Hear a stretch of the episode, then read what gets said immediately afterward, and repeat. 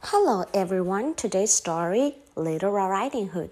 大家好，今天的故事是小红帽。Once upon a time, there was a little girl whose grandmother loved her so much that she made the girl a little red outfit. 从前，从前啊，有个女孩，她的外婆非常非常的爱她。外婆呢，给小女孩做了一件红色的外套。It suited her so very well that everybody called her Little Red Riding Hood. 外套啊，很适合小女孩。从那以后啊，所有人都叫她小红帽。One day, her mother told her, "Your grandmother is very sick. Take her this cake and little pot of jam, but be careful on the way." 有一天啊，她的妈妈跟她说：“你的外婆啊，病得很严重，请你把这块蛋糕和这一小罐果酱带去给她。但是啊，你要记得，在去的路上一定要当心哦。” On her way, Little Riding Hood saw beautiful flowers everywhere. She soon forgot about her mother's warning. 在去外婆家的路上，小红帽看到有很多很多漂亮的花，她就决定她要采一些花带去给外婆。但是因为采花太开心了，她就忘记她的妈妈对她的忠告。At the edge of the woods, she met a wolf who wanted to know where the little girl was going. 在森林深处啊，他遇到了一个大灰狼。大灰狼想要知道小女孩要去哪里。I'm taking a cake and little pot of jam to my grandmother。小红帽也没有多想，就直接回答他：“我要带着这个蛋糕和这一罐果酱去看我的外婆。” Decided to take a shortcut and reach the grandmother's house before Little Red Riding Hood. 大灰狼决定啊，要抄一条近路，在小红帽之前先抵达外婆的家。The hungry wolf jumped on the grandmother and swallowed her whole。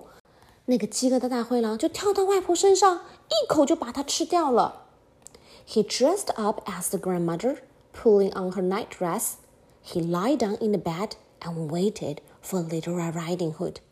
他打扮成外婆的样子，穿上她的裙子。躺在床上啊，等待着小红帽的到来。A short while later, the merry little girl finally reached the house. 不久啊，快乐的小红帽就到了外婆家门口。She knocked on the door. 她敲敲门。Who's there? The wolf asked, pretending to be the grandmother. 大灰狼装着外婆的声音就说：“哎呀，是谁呀？”It is Little Riding Hood, Grandma. 外婆，外婆，是我，小红帽啊！Do come in, dear。哎呀，快点进来吧，亲爱的。Grandmother, grandmother, what big eyes you have！小红帽说：“啊，外婆，啊，你的眼睛怎么变这么大？”Oh, the better to see you with, my dear。大灰狼就说：“哎呀，为了更好的看见你呀，亲爱的。” Grandmother, grandmother, what big ears you have！啊，外婆，外婆，你怎么耳朵也变那么大？啊，All the better to hear you with, my dear。大灰狼接着说：“哎呀，为了更好的听见你的声音啊，亲爱的。”Grandmother, grandmother, what big teeth you have！外婆，你怎么牙齿也变这么大颗？All the better to eat you with。大灰狼就说：“那是因为我要吃掉你呀。” The wolf jumped out of the bed and grabbed Little Red Riding Hood too。大灰狼从床上跳起来，把小红帽也一起吃掉了。哦，Poor Little Red Riding Hood，可怜的小红帽。For at last, the wolf sat down in the living room and fell fast asleep. 吃饱了以后啊，大灰狼就坐在客厅。 不久之后啊，就睡着了。Passing by the house, a huntsman heard strange snoring sounds. 有一个猎人啊，经过房子，听见了很奇怪的打呼声。Intrigued, he looked through the open door. 因为很好奇，他就透过打开的门看了进去。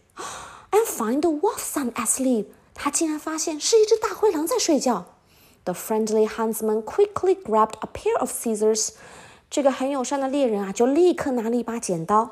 He opened up the animal's belly, and out jumped Little Riding Hood and her grandmother. 他打开了大灰狼的肚子，里面就跳出了小红帽跟他的外婆。They are both happy to be free。他们很开心，又再一次获得了自由。